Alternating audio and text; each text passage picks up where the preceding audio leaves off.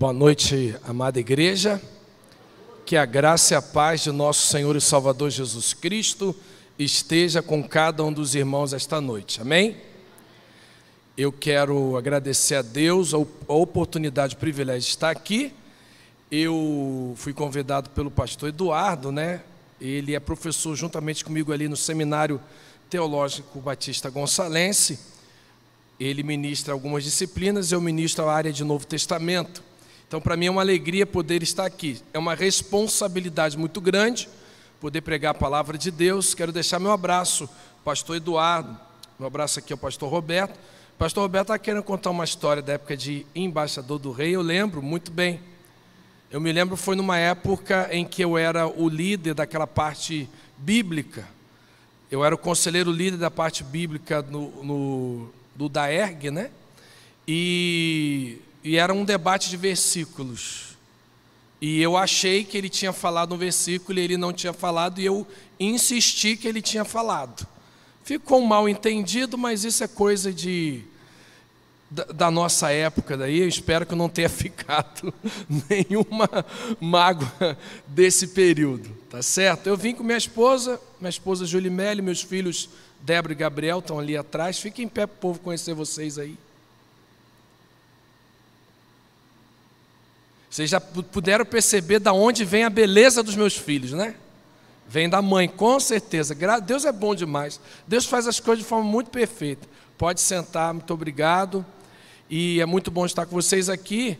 O, o irmão André e a família estão ali, por mais que eles foram apresentados à Igreja Batista Morro do Castro, eles estão assim, meio que paquerando a Igreja Batista Memorial em Niterói, não é? Então, eles estão aqui também. Eu louvo a Deus pela vida de vocês. Quero abrir a palavra de Deus, Tiago capítulo 4. Existem algumas pessoas aqui da igreja que me conhecem de outro lugar, não é? Porque a, eu sou pastor, não é? Fui criado na primeira igreja batista em Alcântara, sou filho da primeira igreja batista em Alcântara. Minha mãe, inclusive, é membro de lá até hoje, não é? É, fora daqui eu trabalho em escola, eu trabalho na Escola Técnica Estadual Henrique Lage, ainda continuo lá. Tem pessoas que estão aqui que passaram por lá, eu continuo lá, vocês passaram e eu continuo, não é? E é bom ver vocês aqui, que alegria ver vocês também aqui, muito bom. Vamos lá, Tiago capítulo 4, versículos de 13 ao 17.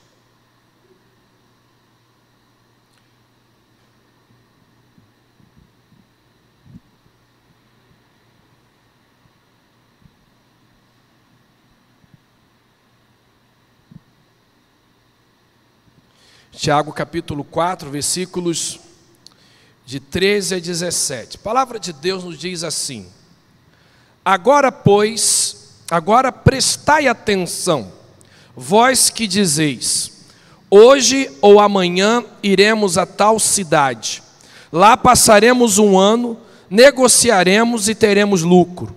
No entanto, não sabeis o que acontecerá no dia de amanhã o que é a vossa vida? Sois como uma névoa que aparece por pouco tempo e logo se dissipa. Em vez disso, devíeis dizer: se o Senhor quiser, viveremos e faremos isto ou aquilo. Mas vos orgulhais da vossa arrogância. Todo orgulho como esse é maligno. Portanto, aquele que sabe que deve fazer o bem e não faz, comete pecado. Vamos orar? Te damos graças, ó Pai querido e amado. Louvamos ao Senhor porque a tua palavra foi lida neste momento. O que nós te pedimos nesta hora, que a única coisa, a única voz que seja ouvida nesta noite, seja a voz do Espírito Santo de Deus. Ó Deus, fala o nosso coração, incomode, muda, transforma, nos ajude e que possamos crescer a cada vez mais no conhecimento e na graça de nosso Senhor e Salvador Jesus Cristo abençoe aqueles que estão aqui no templo, abençoe aqueles que estão acompanhando online. Ó Deus, em nome de Jesus, que o Senhor venha com teu bálsamo consolador, o teu poder, a tua graça, a tua misericórdia, nos abençoar nesta noite e falar aos nossos corações, como o Senhor já está falando desde o início deste culto. Eu oro e agradeço em nome de Jesus. Amém. Eu queria meditar alguns instantes com os irmãos, eu não costumo me alongar muito. Quem é lá da minha igreja sabe que se eu pego a palavra 8 horas, vou até 11 horas da noite, não é isso? Não, pode ficar tranquilo que até é, 10h59 a gente está tranquilo aí nisso aí. Eu queria pensar com vocês sobre o tema, já que a igreja está comemorando 40 anos fazendo a vontade de Deus, eu queria pensar como a gente faz, o que a gente precisa fazer para conhecer a vontade de Deus para o futuro. Você sabe o que Deus tem para você no seu futuro? Você sabe o que te aguarda no futuro? Você sabe o que Deus tem preparado para esta igreja no futuro? Você sabe o que vai acontecer com você daqui a um minuto? A gente não sabe.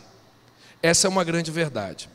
Tiago, nesse texto que nós acabamos de ler, ele vai falar sobre um risco.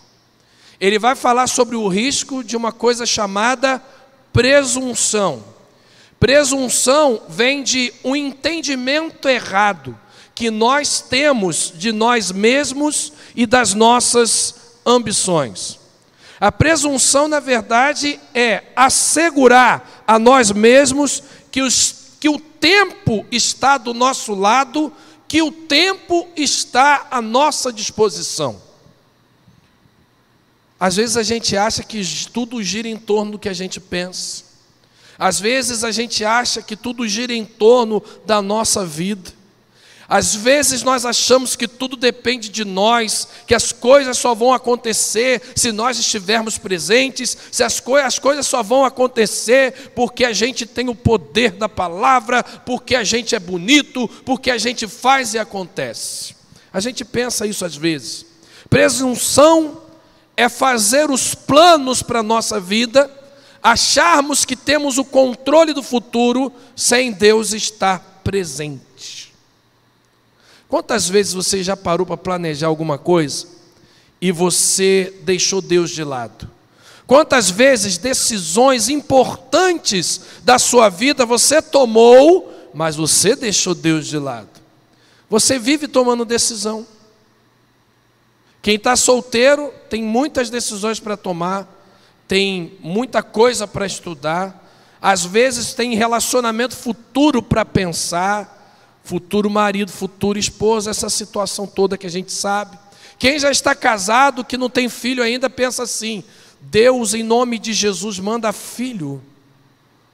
Tem gente que fica pensando assim, a gente é cobrado tantas vezes. Quem já é casado e tem um filho, recebe a cobrança, você tem que ter outro, e mais outro, e mais outro. Como se fosse tão fácil ter tantos filhos hoje em dia, não é verdade? Olha, gente, a coisa não está fácil, não. Hoje a pessoa fica pensando se ela vai colocar gasolina no carro ou se ela vai comprar leite. Que é mais ou menos o mesmo preço, né? né? O negócio está meio assim, está meio esquisito, está meio estranho. Nós estamos vivendo uma guerra nos últimos dias, vamos pensar assim. É, é, é uma guerra política, é uma coisa que o povo fica no meio desse tiroteio e não sabe nem a quem recorrer. Quando você não sabe a quem recorrer, recorra a Deus que é melhor. A presunção é viver como se a minha vida, como se a sua vida não dependesse de Deus. O próprio Senhor Jesus Cristo, em um determinado momento, ele disse o seguinte: sem mim nada podeis fazer. Como é que a gente consegue admitir viver uma vida sem depender de Deus? Quando vivemos a vida porque a gente pensa, porque pelo que a gente acha, muitas vezes nós estamos fadados a fracassos, a erros.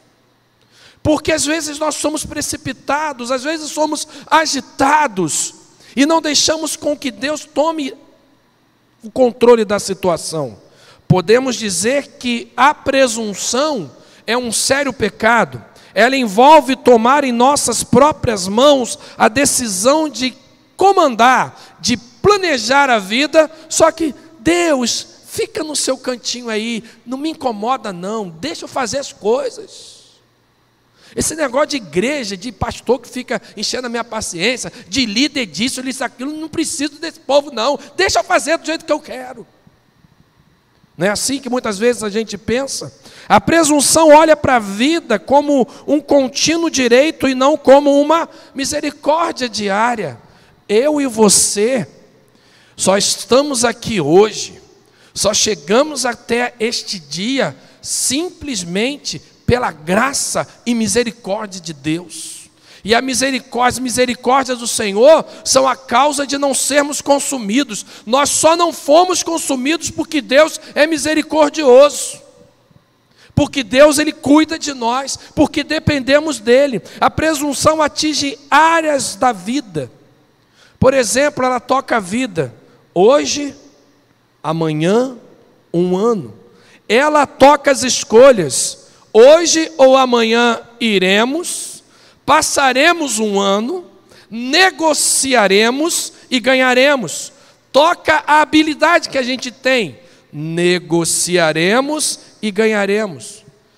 Claro, gente, que Tiago aqui, ele não está combatendo a questão do planejamento. O que ele está combatendo é o planejamento sem levar Deus em conta. Pensa comigo.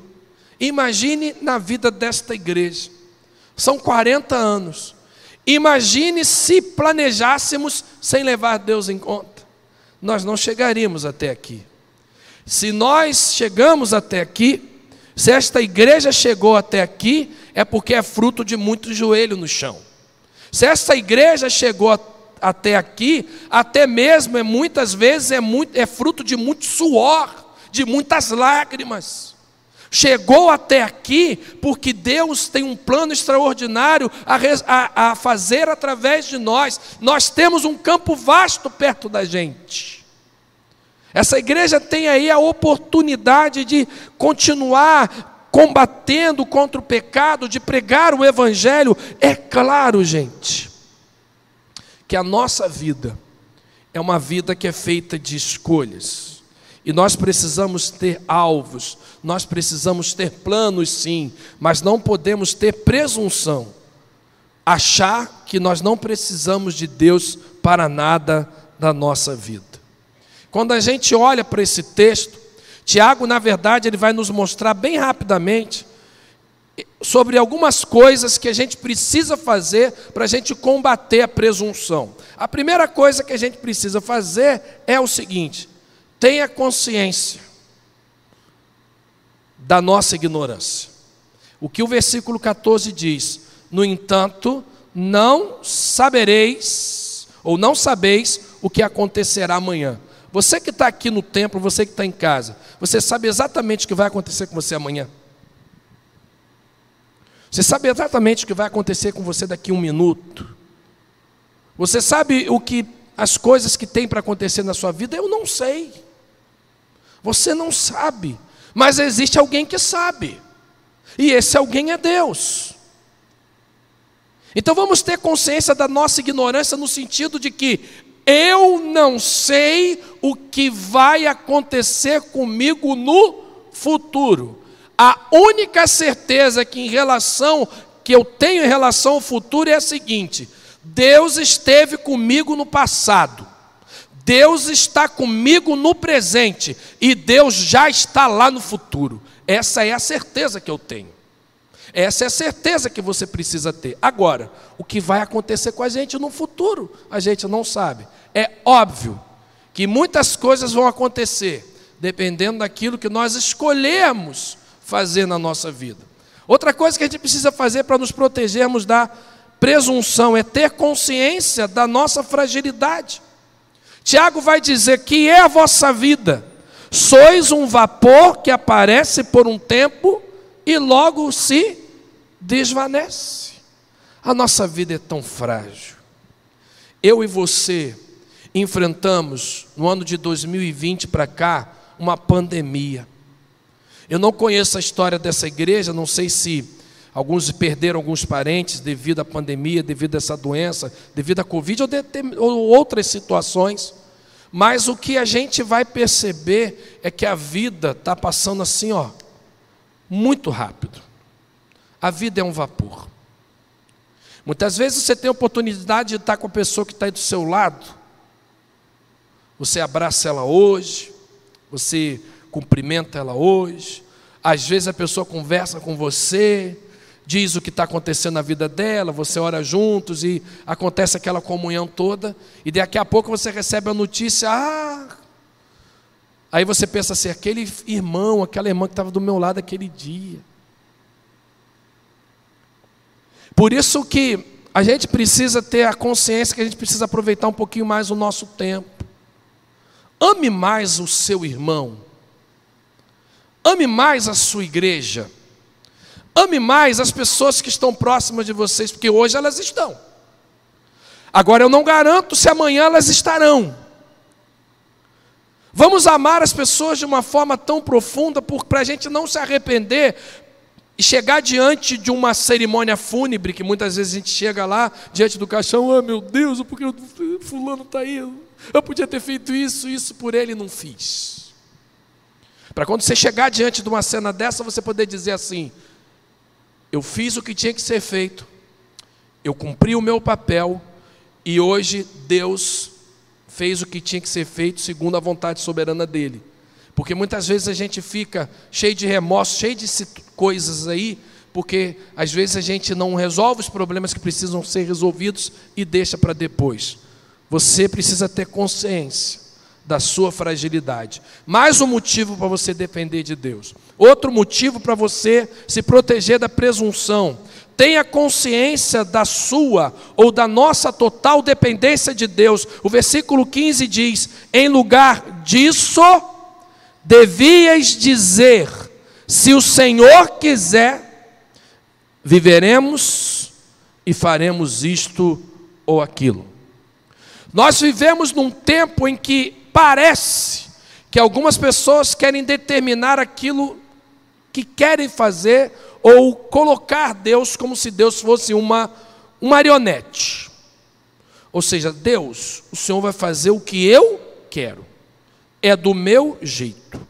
Nós estamos vivendo uma época onde as pessoas acham que tem que dizer assim: eu determino, eu ordeno. Você não determina e você não ordena coisíssima nenhuma. Quem determina e quem ordena alguma coisa na minha vida é Deus. Eu não tenho esse poder. Então muitas vezes a gente está determinando coisas e deixando Deus de lado, achando que a gente tem um controle sobre a nossa vida. Nós não temos, queridos. Deus é que precisa ser o Senhor da nossa vida. Nós precisamos em tudo dizer: se for da tua vontade, isso vai acontecer assim e assim. É igual aquela situação onde você está naquele momento para escolher o seu futuro esposo ou sua futura esposa.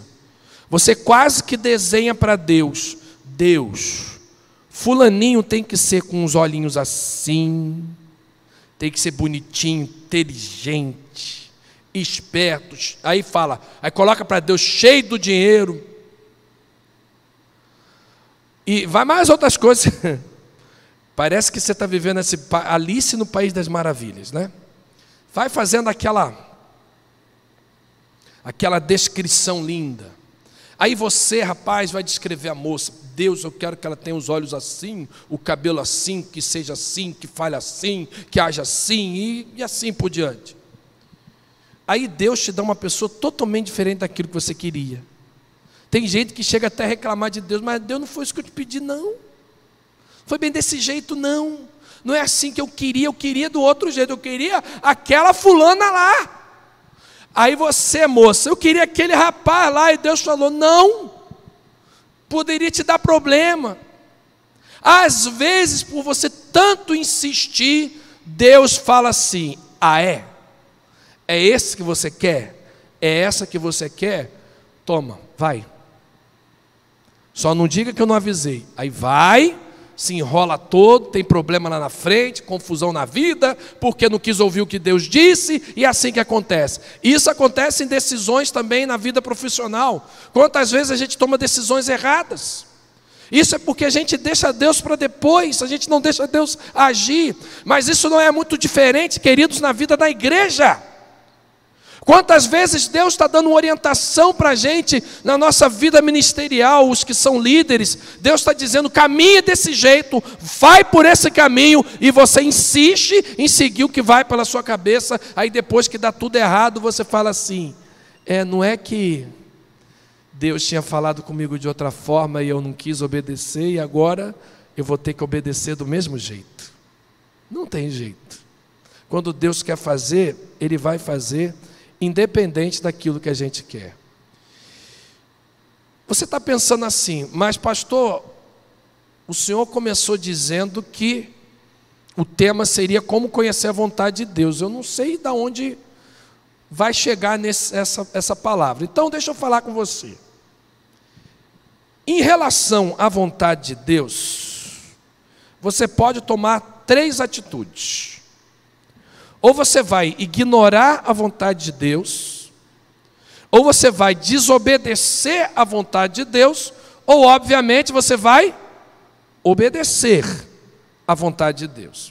Então, como eu disse, alguns ignoram a vontade de Deus. E a gente pode pensar que pessoas que ignoram a vontade de Deus estão agindo de uma forma tola estão agindo de uma forma imprudente.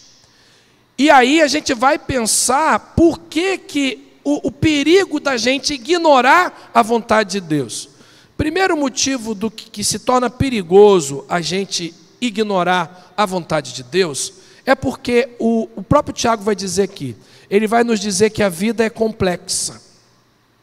No versículo 13 ele diz assim: Agora prestai atenção Vós que dizeis, hoje ou amanhã iremos a tal cidade, lá passaremos um ano, negociaremos e teremos lucro. Então vamos lá.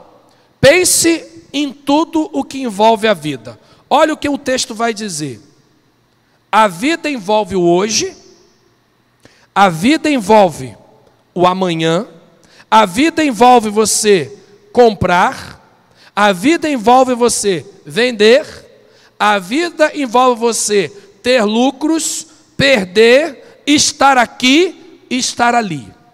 A vida é, feito, é feita de lugares, a vida é feita de pessoas, a vida é feita de atividades, a vida é feita de alvos, a vida é feita de dias e anos.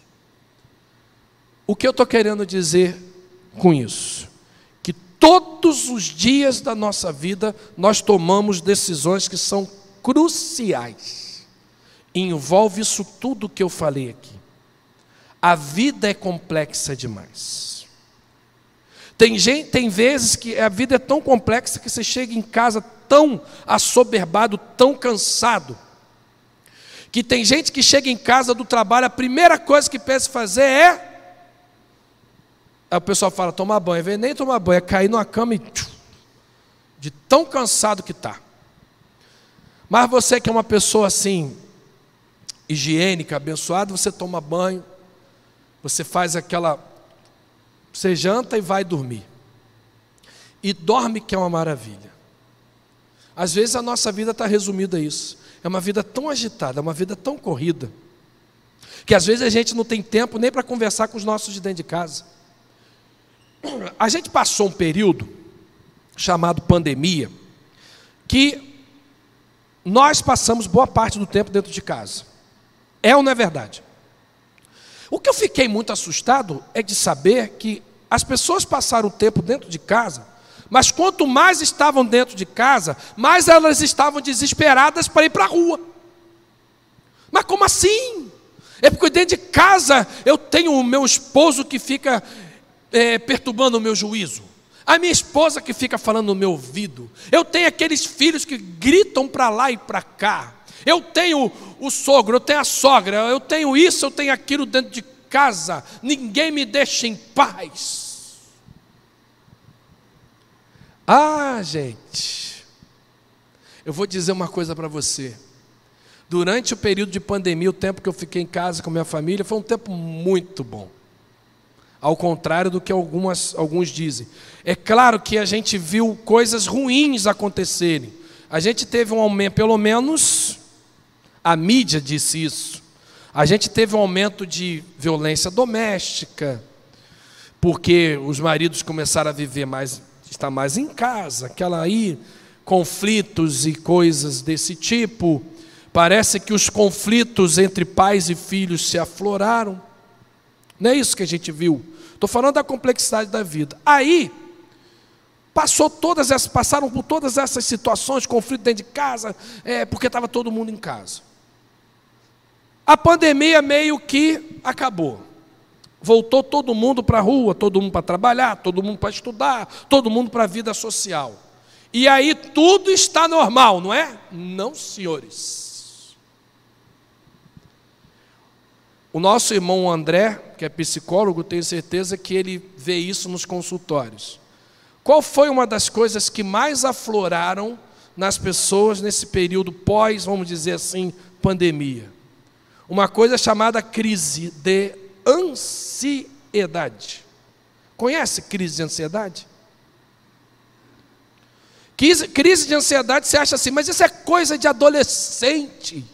Adolescente que é cheio de. É, aí a gente começa a dizer essa geração, essa geração mimizenta, essa geração que não chega a lugar nenhum. Não é assim que a gente começa a falar? Mas peraí, a crise de ansiedade não atingiu só adolescente, não, atingiu um bocado de adulto também. Um bocado de adulto. Gente que começa a tremer, começa a suar, começa a dizer: se quero ir embora, eu não consigo ficar mais aqui, começa a chorar do nada coisas assim. É claro que a gente que trabalha em ambiente escolar, a gente vê adolescente que é assim, de, de chorar, de querer se machucar, de fazer e acontecer. Começa a fazer prova, nunca viu prova presencial na vida, olhou aquele pedaço de papel com um monte de letra e de número, começa a se desesperar. A vida é complexa. A vida é cheia de, de surpresas, é ou não é? Às vezes nós somos surpreendidos surpreendido por situações que nós não estávamos esperando. E aí a gente ignora a vontade de Deus. A gente deixa Deus para lá e começa a viver a vida do nosso jeito. Gente, esse é o tempo que nós estamos mais do que nunca dependentes de Deus. Mais do que nunca nós precisamos dele. O grande problema é que às vezes a gente que não admite que é dele que nós estamos precisando. E aí, queridos, ao ignorar a vontade de Deus, as pessoas deixam de enxergar a questão da complexidade da vida. As pessoas deixam de enxergar que a vida é incerta. Eu já falei isso no início, versículo 14, a primeira parte. No entanto, não sabeis o que acontecerá no dia de amanhã. Provérbios 27, 1 diz: Não te glories do dia de amanhã, porque não sabes o que produzirá esse dia.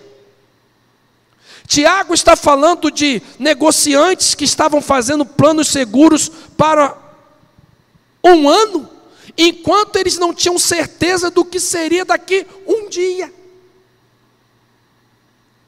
E às vezes a gente planeja tanta coisa e não sabe nem o que vai acontecer, vai acontecer no dia seguinte. E eles diziam: Nós iremos, nós permaneceremos, nós compraremos, nós teremos lucro. Essa é a mesma postura que Jesus reprovou na parábola do rico insensato, que está lá em Lucas, no capítulo 12, versículos de 16 a 21. Aquele que pensa que pode administrar o seu futuro é tolo. Aquele rico insensato tinha um grandes celeiros, grandes armazéns. E aí ele começou a armazenar um monte de coisa. Vou armazenar minhas coisas aqui, porque a gente não sabe o que, que vai acontecer. Aí o texto diz: Louco, amanhã pedirão a tua alma, e o que tens reservado para quem será? Às vezes eu estou tão preocupado com o,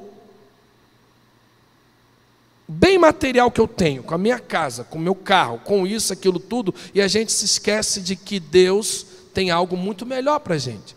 A gente está mais preocupado em ajuntar tesouros aqui na terra do que a juntar tesouros no céu. A gente está mais preocupado em adquirir bens materiais do que fazer a vontade de Deus. Tem gente que se sacrifica. Eu vou falar um negócio para vocês.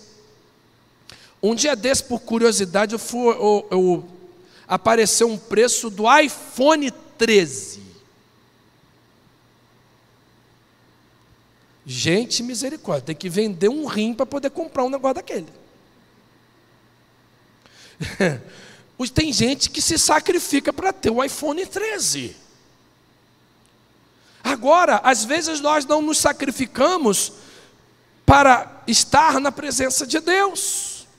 Nós não nos sacrificamos para estar numa reunião de oração, nós não nos sacrificamos para estar num culto, nós não, estamos, nós não nos sacrificamos para estar numa escola bíblica dominical. Ah, pastor, domingo é o único dia que eu tenho para acordar tarde. Pois é. E aí, o que, é que a gente faz? Acorda cedo. Pois é. Às vezes a gente tem que ver quais são as prioridades da nossa vida, gente. Nós precisamos avaliar tudo muito bem. A vida não é incerta para Deus. Mas para nós a vida é incerta. Somente quando nós estamos dentro da vontade de Deus é que nós podemos ter confiança no futuro. Você tem confiança no futuro quando você está dentro da vontade de Deus. Eu te pergunto uma coisa nesta noite. Lá na sua casa, lá na sua família, quem é que ocupa o trono do seu lar? Quem é que ocupa o lugar principal da sua família, da sua vida? Quem é que ocupa? Quem é que toma assento? Quem é que domina? Quem é que é Senhor? Quem é que administra a sua vida? É Jesus. É o nosso Deus. Se é, então você pode estar tranquilo que o seu futuro está garantido. Agora, se não é, está tudo muito incerto. Não tem como prever o, prever o futuro para você. Agora, se você está na dependência de Deus, confiando na vontade de Deus, uma coisa é certa: o seu futuro já está garantido, porque você já tem um lugar separado no céu para você, você já tem a vida eterna em Cristo Jesus, e o melhor de Deus. Já, na verdade, o pessoal fala que o melhor de Deus está por vir. Eu, eu, eu costumo dizer que o melhor de Deus já veio, que foi Jesus Cristo, né? Mas que tem algo muito bom esperando para você, que é o lar celestial. E quanto a gente estiver vivendo aqui nesse mundo, a gente vai sofrer, a gente vai ter problemas e dificuldades, mas a gente tem a certeza que Deus está caminhando com a gente. Então, queridos, a vida é incerta. Se você tem certeza disso, apegue-se mais a Deus. Outra coisa, a vida é breve. O que é a vossa vida? Sois como uma névoa que aparece por um pouco tempo e logo se dissipa. Essa é a verdade. Você não pode desperdiçar a sua vida para você viver na contramão de Deus. Aproveitar a vida não é isso que, essa, que o pessoal diz hoje. Eu vou aproveitar minha vida. Eu vou fazer tudo que eu tenho que fazer. Eu vou beber tudo, eu vou fumar tudo que tem direito, eu vou ingerir tudo que eu posso, eu vou comer todas as comidas do mundo, que o pessoal fala que ingerir droga é só é, esse negócio que tem, mas às vezes a gente come demais e fica ingerindo um monte de bobagem para dentro também, né? E prejudicando a nossa vida. Mas eu estou querendo só chamar a sua atenção, queridos, que nós precisamos aproveitar mais a vida com Deus, é viver na presença dEle é adorar Ele na beleza da santidade dele, é fazer muitas vezes como Davi nos Salmos dizia, que a vontade dele é estar nos átrios do Senhor, que a vontade dele é estar na presença de Deus, que a vontade dele é fazer a vontade do Senhor. Será que esse é o nosso desejo? Será que nós podemos dizer, assim como a corça anseia por águas, a minha alma tem sede de ti, ó Deus? Viver 40 anos fazendo a vontade de Deus é ter sede de Deus todos os dias, é ter fome da palavra de Deus todos os dias, é, se, é estar no centro da vontade de Deus todos os dias. E nós precisamos sentir, sentir falta de estar na presença de Deus. Eu não sei quantos de vocês que experimentam, às vezes, todo mundo passa férias, com certeza e você vai para um lugar e fica um tempo longe da igreja. Você não sente falta, não? De estar no meio do povo, de estar com o povo da igreja. É, é, e eu sinto isso, porque às vezes a gente tira férias e quando a gente volta, eu falo: que bom que a gente voltou, que bom que a gente está na casa do Senhor, que bom que a gente está com os irmãos, que alegria poder adorar o Senhor, que alegria poder fazer a vontade do Senhor junto com os irmãos. A vida também é muito frágil. O homem não pode controlar os eventos do futuro, mas vós vos, mas vos orgulhais da vossa arrogância. Todo orgulho como esse é maligno. Qualquer tentativa para achar segurança longe de Deus é uma ilusão. Outra coisa que a gente aprende na palavra. Já estou acabando, irmão. Aguenta um pouquinho aí.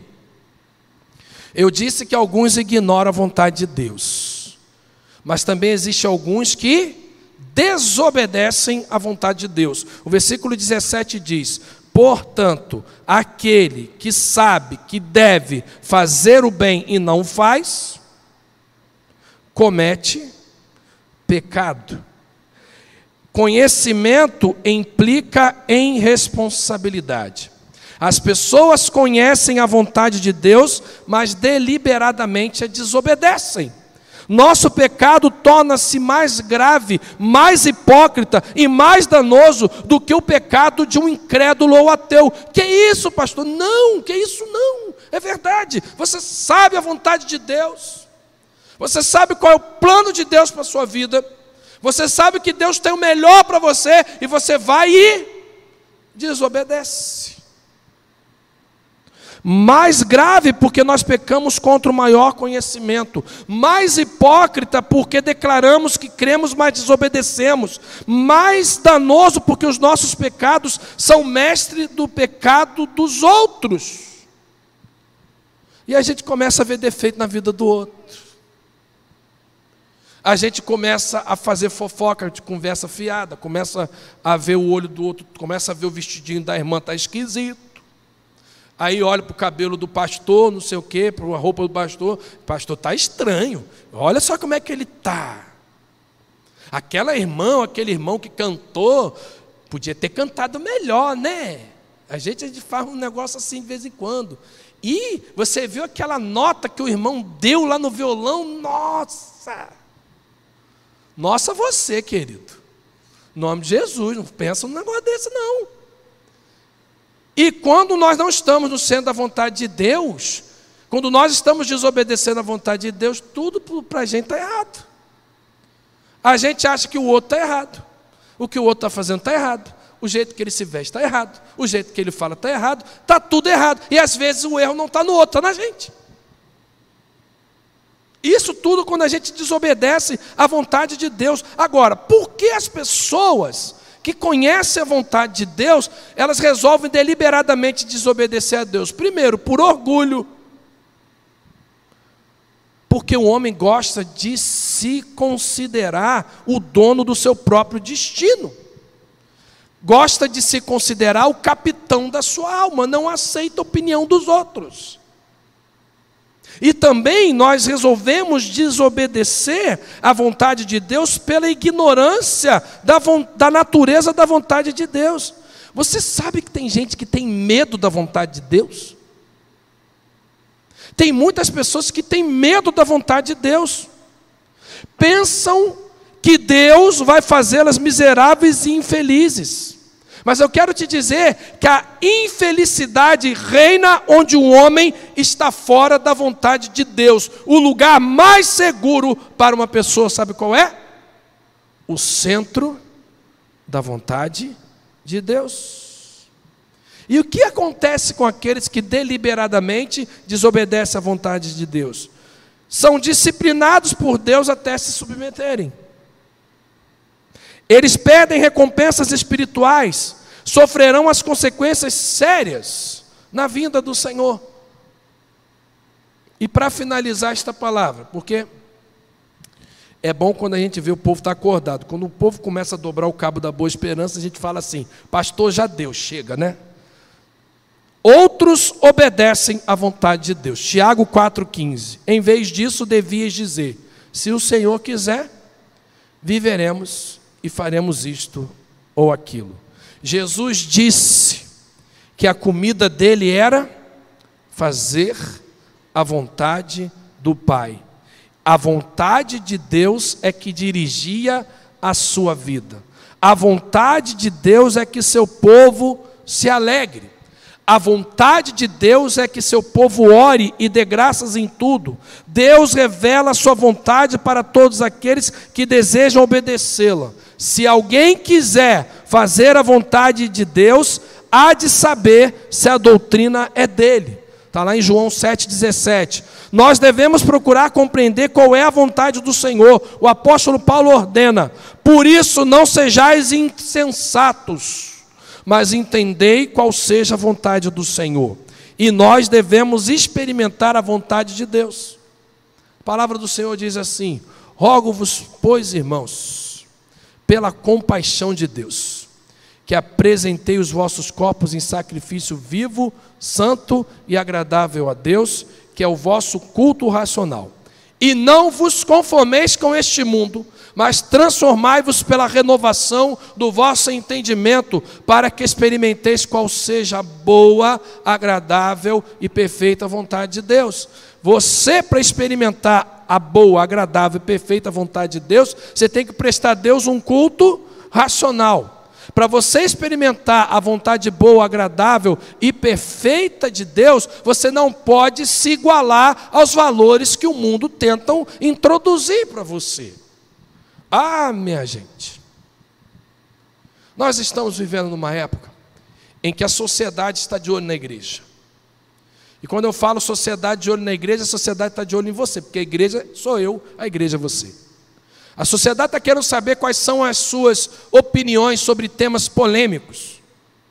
Que basta chegar o período eleitoral que a polêmica começa a aparecer.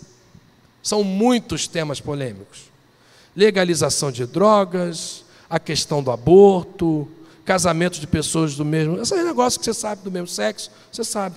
E o mundo está querendo saber qual é a sua opinião. Está querendo saber o que você pensa.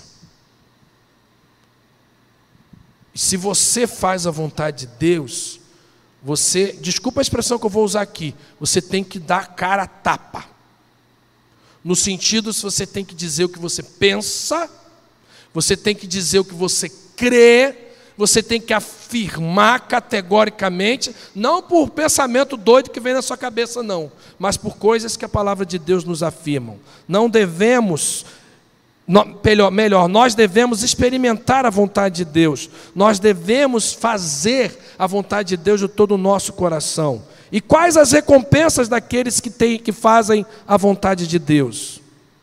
São pessoas que estão sempre alegres em comunhão com Deus. São pessoas que têm o privilégio de conhecer a verdade de Deus. São pessoas que têm suas orações respondidas e a garantia de uma gloriosa recompensa na volta de Jesus. Termino esta palavra perguntando: qual é a sua atitude em relação à vontade de Deus? Você ignora, você desobedece ou você obedece à vontade de Deus? Quem obedece à vontade de Deus pode até não ter uma vida fácil, mas certamente terá uma vida santa, terá uma vida segura e terá uma vida feliz. Igreja que cresce, igreja que abençoa, é a igreja que vive no centro da vontade de Deus. Coloque Deus no centro da sua vida. Deixa Deus ser o Senhor da sua vida. Deixa Deus cuidar de você. Deixa Deus te abençoar. Eu tenho certeza que Deus tem um, algo lindo, extraordinário para realizar na vida aqui desta igreja. E você faz parte desta história. Você faz parte deste momento que esta igreja está vivendo. Você faz parte desta história de 40 anos. Quanta coisa você já viveu, quanta coisa você já passou, quanta coisa você já experimentou. Agora, quanta coisa muito linda e especial você pode vivenciar ainda se você seguir a vontade de Deus. Vamos orar ao Senhor? Vamos colocar nossa vida diante de Deus e pedir que Ele fale ao seu coração. Eu não sei como, como você chegou aqui essa noite. Eu não sei o que está dentro aí do seu coração. De repente você está falando assim, pastor.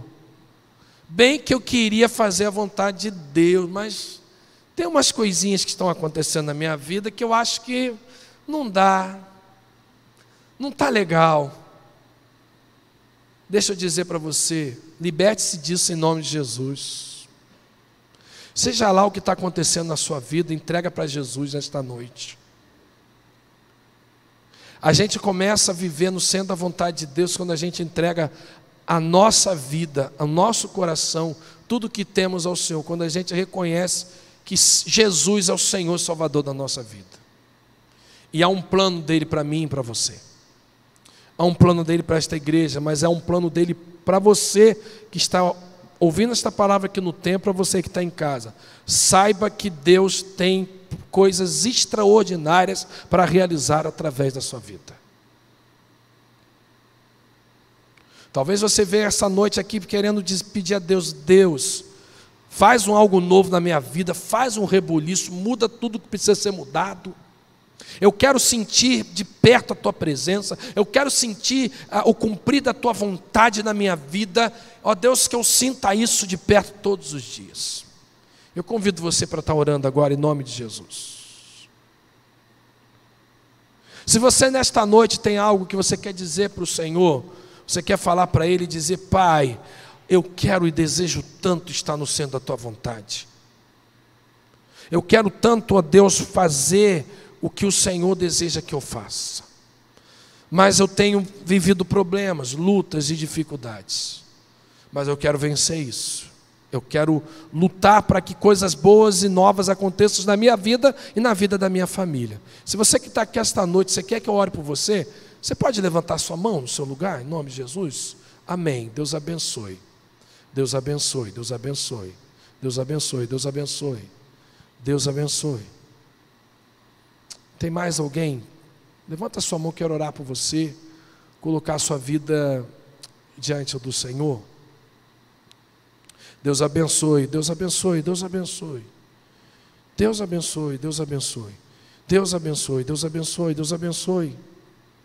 Eu queria convidar você, vem aqui na frente para orar. Eu vou pedir para o pastor Roberto fazer essa oração, como pastor da igreja aqui, né? Vem cá, queridos, vamos orar, vamos colocar nossa vida diante do altar do Senhor, em nome de Jesus.